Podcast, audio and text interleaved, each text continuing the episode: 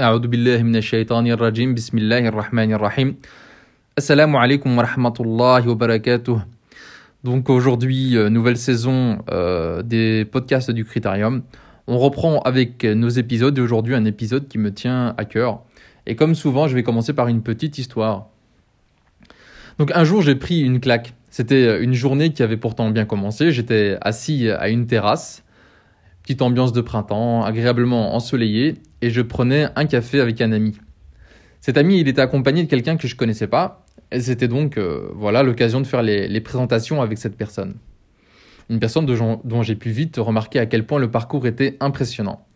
Le gars avait étudié dans de bonnes universités, et il avait accumulé plusieurs diplômes en géographie, licence, master, doctorat, et là il en était à son post-doctorat. Bref, parcours d'un jeune homme brillant, et qui en plus de ça était passionnant à écouter. Il avait mille et une choses intéressantes à, raconter. Donc la discussion allait bon train, tout allait bien jusqu'au moment de la fameuse claque. On en était venu à aborder le sujet du réchauffement climatique, et très vite j'ai compris qu'il était, comme on dit, climato-sceptique. Et j'ai essayé d'en savoir plus, d'en discuter avec lui parce que moi au contraire j'ai des convictions opposées. Je suis quasi certain que le changement climatique existe bel et bien et que c'est l'activité humaine qui est en grande partie responsable. Lui pensait le contraire. Et le débat, il était, euh, comment dire, il était inégal. Bon, quand même, j'ai quelques bases, je connais un peu le sujet. J'ai lu pas mal de choses et je comprends les grandes lignes, en plus de suivre l'actualité sur ce thème depuis plusieurs années. Mais j'avais devant moi une personne qui connaissait la littérature scientifique par cœur. Il me citait des auteurs et des articles toutes les deux phrases, euh, il égrenait des chiffres et des statistiques à tout bout de champ, venait avec des arguments que je ne connaissais pas. Bref, j'étais en train de discuter avec quelqu'un qui clairement maîtrisait le sujet bien mieux que moi, mais qui tenait un avis complètement opposé au mien. Plus tard, sur le trajet du retour, je repensais à cette conversation. Pour être franc, elle m'avait laissé un petit goût amer. Bon, j'imagine que vous vous êtes déjà retrouvé dans ce genre de situation. Allez, soyez honnêtes. Sur un sujet qui nous est cher, qu'on pense connaître bien, on se retrouve face euh, à un ami, un voisin, un membre de la famille, un collègue ou un prof, que sais-je, qui nous dépasse de loin dans les connaissances et l'expertise, mais qui ridiculise nos opinions, nos convictions. La question qui me taraudait à ce moment, c'était la suivante. D'une part, je suis convaincu d'avoir raison sur le réchauffement climatique. D'autre part, je suis incapable de défendre mes positions face à cette personne qui connaît le sujet bien mieux que moi. Conclusion, bah justement, quelle conclusion tirer de cela? Est-ce que je dois changer de conviction à ce moment pour m'aligner sur les positions de celui qui sait mieux que moi? Ou est-ce que je dois camper sur mon, opinion alors que visiblement je ne sais pas les défendre convenablement au risque alors du coup de devenir un idéologue? Le truc, voyez-vous, c'est que j'ai l'impression de devenir un mouton. Quoi que je fasse, que j'opte pour une position ou une autre, je reste en quelque sorte dans le suivi d'un groupe, puisqu'il y aura toujours des gens plus savants que moi qui m'expliqueront que j'ai tort, que c'est l'autre groupe qui a raison. Et je ne serai pas capable de le réfuter. Apparemment, et c'est un peu la conclusion de mes réflexions ce jour-là, apparemment on est condamné à être des moutons. Sauf que, sauf que, bah, il y a une solution. Et s'il suffisait tout simplement pour ne plus être un mouton de devenir expert en tout Ah bah oui, c'est clair que si on devient imbattable sur tous les sujets, si on développe une expertise en chimie et en sociologie, si on connaît sur le bout des doigts l'histoire et la médecine, si on avale tous les ouvrages et traités sur l'arithmétique et les langues, la théologie et la psychologie, bah, ça résout tous les soucis. On peut dès lors se construire une opinion éclairée sur tous les sujets sans devenir un mouton perdu dans la bergerie. C'est une solution imparable. Sauf que voilà, évidemment, c'est impossible, en plus d'être vachement arrogant. Et rassurez-vous, je m'en rends bien compte. Mais c'est pas ça que j'entendais en disant devenir expert en tout. Mais alors, qu'est-ce que je voulais dire par là? Bah avant d'éclaircir tout ça, j'aimerais faire un petit détour sur euh, une maxime, un proverbe que j'aime beaucoup. L'avez-vous déjà entendu? Il s'agit de nous sommes des nains sur les épaules des géants. Qui a le premier prononcé cette phrase? On ne sait pas trop, mais un des premiers à l'avoir popularisé, c'est Bernard de Chartres, un philosophe français qui a vécu euh, il y a près de mille ans. Et ce qu'il voulait dire par là, c'est que même si nous, nous sommes petits dans le savoir, grâce aux connaissances accumulées par les grands savants ayant vécu avant nous, on peut voir loin. Ça a l'air de rien, dit comme ça, mais cette phrase a marqué les esprits et inspiré d'illustres successeurs. Blaise Pascal, Isaac Newton, qu'on ne peut pas vraiment traiter de nains, se considéraient pourtant comme tels, et ils reprenaient souvent ce proverbe, parce qu'ils affirmaient que même un génie a besoin de l'immensité des savoirs accumulés avant lui pour faire avancer le savoir. Et pour enfoncer le clou, j'aimerais vous citer ce qu'a dit un rabbin italien du Moyen Âge sur cette maxime. Il a dit la chose suivante. Qui voit le plus loin Un nain ou un géant? Sûrement un géant car ses yeux sont situés plus haut qu'un nain. Mais si le nain se place sur les épaules du géant, qui voit le plus loin? Ainsi, nous aussi sommes des nains sur les épaules de géants. Nous maîtrisons leur sagesse et nous allons au-delà. Grâce à leur sagesse, nous devenons sages et nous devenons capables de dire ce que nous disons, mais pas parce que nous sommes plus grands qu'eux. Fin de citation. Bah, c'est tellement clair et, et éloquent que ça se passe de commentaires. En revanche, ce qui est fondamental ici, c'est que la solution dont je parlais plus haut, devenir expert en tout, finalement, bah, c'est pas si arrogant que ça. Au contraire, quand on le comprend au sens de être un nain sur les épaules des géants, c'est même euh, un appel à la modestie. Mais pour le comprendre, revenons euh, à nos moutons, ou plutôt revenons à notre mouton, c'est-à-dire moi, dans le débat face euh, à ce brillant postdoctorant en géographie. Que me disait-il? Il affirmait que lui se basait sur un savoir accumulé pendant de longues années d'études qu'il a suivies, tandis que moi finalement je n'étais qu'un mouton, suivant la masse, les médias, la bien-pensance, sans jamais pouvoir défendre solidement mes positions. Pourtant, il avait tort, et il avait tort sur toute la ligne. Il avait tort parce qu'écoutez bien ça. Il vaut mieux être un mouton dans un troupeau bien guidé par des bergers compétents qu'un loup solitaire mais désorienté. Il avait tort parce qu'il n'avait pas compris qu'il vaut mieux être un nain sur les épaules des géants qu'un demi-géant incapable de quitter le sol. Et c'est sans doute ici que certains d'entre vous se demandent mais comment fait-on? Comment sait-on qu'on est un loup redoutable mais désorienté ou un mouton dans un troupeau bien guidé? Comment être un nain sur les épaules des géants? Comment choisir d'ailleurs les géants sur lesquels grimper? Et la réponse, en fait, elle tient en un mot. Consensus. Je sais, ça paraît presque trop simple et pourtant c'est la clé de tout. Le jour où je suis rentré, euh, après mon débat sur le réchauffement climatique, mon ego un peu blessé, euh, j'ai décidé de ravaler justement mon ego et d'effectuer des recherches. Mon objectif, c'était de savoir si la communauté des climatologues s'était mise d'accord sur des résultats scientifiques. Eh ben, c'est pas si facile. On tape quelques mots-clés sur Google et on tombe sur tout, mais aussi sur n'importe quoi. On lit quelques articles de presse et on se rend compte de la polarisation du débat entre les anti, les pros, les je sais pas, etc.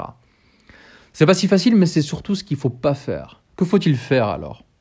Bah, Il faut chercher le consensus non pas chez monsieur et madame tout le monde, non pas dans les polémiques médiatiques, non pas dans les débats enflammés au café du coin, mais chez les spécialistes. Et lorsque vous faites cela, vous êtes souvent surpris du résultat. Reprenons mon cas. Dans la littérature scientifique climatologique, et pour trouver ça, il faut aller sur des moteurs de recherche euh, spécialisés plus poussés comme Google Scholar, PubMed, Science Direct, et il y en a bien d'autres. Bah, quand on fait ça, quand on cherche la littérature scientifique climatologique, on se rend compte que non, le consensus, il n'est pas majoritaire, il est quasi absolument unanime. Sur les dizaines de milliers d'articles écrits par des milliers de climatologues, il y a quelque chose comme 99% de ces articles sont arrivés à la conclusion que le réchauffement climatique existe et qu'il est causé en grande partie par l'activité humaine. Et du coup, je vous pose la question directement.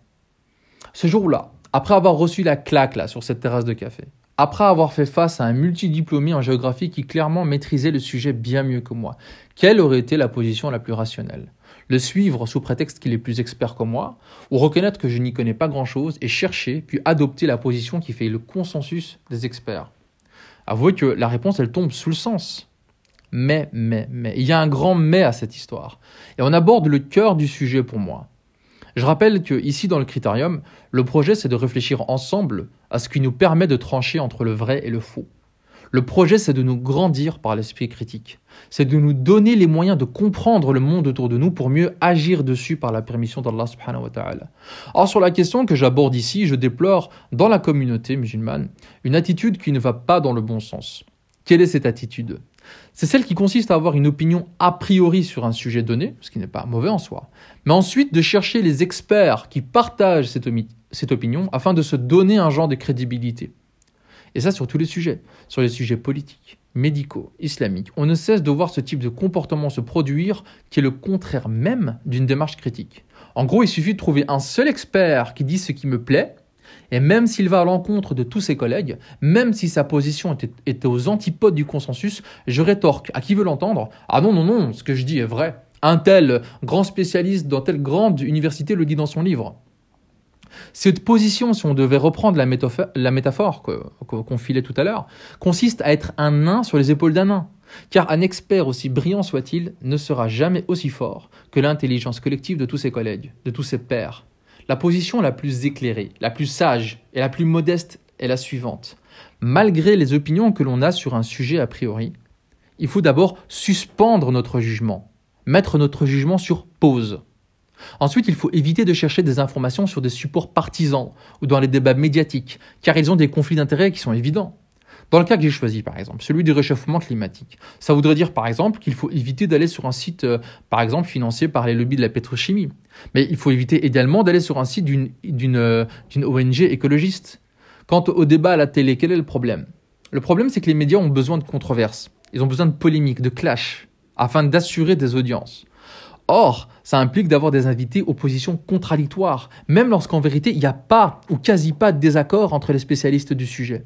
Ils vont donc euh, euh, vous trouver un des seuls climatologues sur Terre qui est climato-sceptique, et ça va engendrer au sein des téléspectateurs l'illusion qu'il y a un vrai débat entre deux vrais camps sur des positions qui sont partagées, qui sont disputées. Voilà donc les choses qui sont à éviter. Mais qu'est-ce qu'il convient de faire dès lors? Il faut se diriger vers les articles d'experts dans des revues qui exigent que chaque article soit relu par trois ou quatre autres spécialistes qui ensuite, eux, jugeront de la crédibilité des résultats de cet article. C'est ce qu'on appelle la relecture par les pairs. Et quand vous avez sur un sujet donné, par exemple, le réchauffement climatique a-t-il une origine humaine? Quand vous avez des milliers de climatologues de Chine, de Norvège, de Tunisie, d'Argentine, du Canada et d'ailleurs, qui ont produit des résultats pendant 50 ou 60 ans, ces résultats ont été lus, critiqués, relus, corrigés, et que toute cette production intellectuelle tend vers un résultat clair et tranché, alors bingo, on peut dire que tout nain que vous soyez, vous êtes sur les épaules d'un géant. Alors, bingo, on peut dire que tout amateur que vous soyez, vous pouvez devenir expert en tout. Parce que vous l'aurez compris, chers auditeurs, la thèse que je défends dans ce podcast, pardon, c'est que le géant d'aujourd'hui, c'est le consensus scientifique. C'est sur ses épaules qu'on peut voir le plus loin de nos jours. Et j'entends, j'entends déjà le, le brouhaha des désaccords. Je vous entends protester et souligner plusieurs failles dans cette thèse. Quid, par exemple, des conflits d'intérêts au sein même des scientifiques? Et puis les experts ne sont-ils pas, à plusieurs reprises, mis d'accord sur une thèse qui s'est ensuite révélée fausse? Et puis comment, en tant que non-spécialiste, peut-on lire des articles qui sont ardus, complexes et en tirer quoi que ce soit? J'entends bien tout cela, et il y a parmi ces, objections des choses tout à fait pertinentes, je l'admets. Mais je suis limité dans le temps euh, lorsque je fais mes épisodes de podcast, et surtout, je veux d'abord que l'on se mette d'accord sur les bases, les fondements. Euh, je désire qu'on évoque la règle avant les exceptions. Vous savez que j'aime bien les petites, histoires, et les paraboles. Et je vais vous en proposer une à nouveau.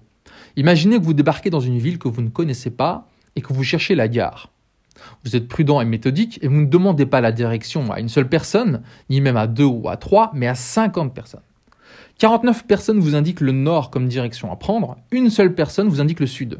Quelle est la position la plus rationnelle à adopter dans ce cas? Serait-il opportun dans ces circonstances d'écouter ceux qui vous disent que le consensus n'est pas gage de vérité que de nombreuses fois la majorité s'est trompée, que la personne qui vous indique le Sud connaît la ville mieux que vous puisqu'elle y habite? Non, non, non, non. La base, le fondement, c'est de s'appuyer sur l'intelligence collective, la connaissance du groupe. Et c'est ce que je veux défendre ici, même si ce n'est pas une opinion populaire dans une grande partie de la communauté musulmane. Mais j'ai pas vocation à chercher l'adhésion ou l'accord de tous. Ce que je veux faire, c'est susciter le débat les réflexions et partager le fruit de mes recherches. C'est pour ça que je défends l'idée que la règle de base, c'est de se construire une opinion en cherchant ce qui fait le consensus dans la communauté scientifique. Que c'est finalement la manière la plus fiable pour devenir en quelque sorte expert en tout.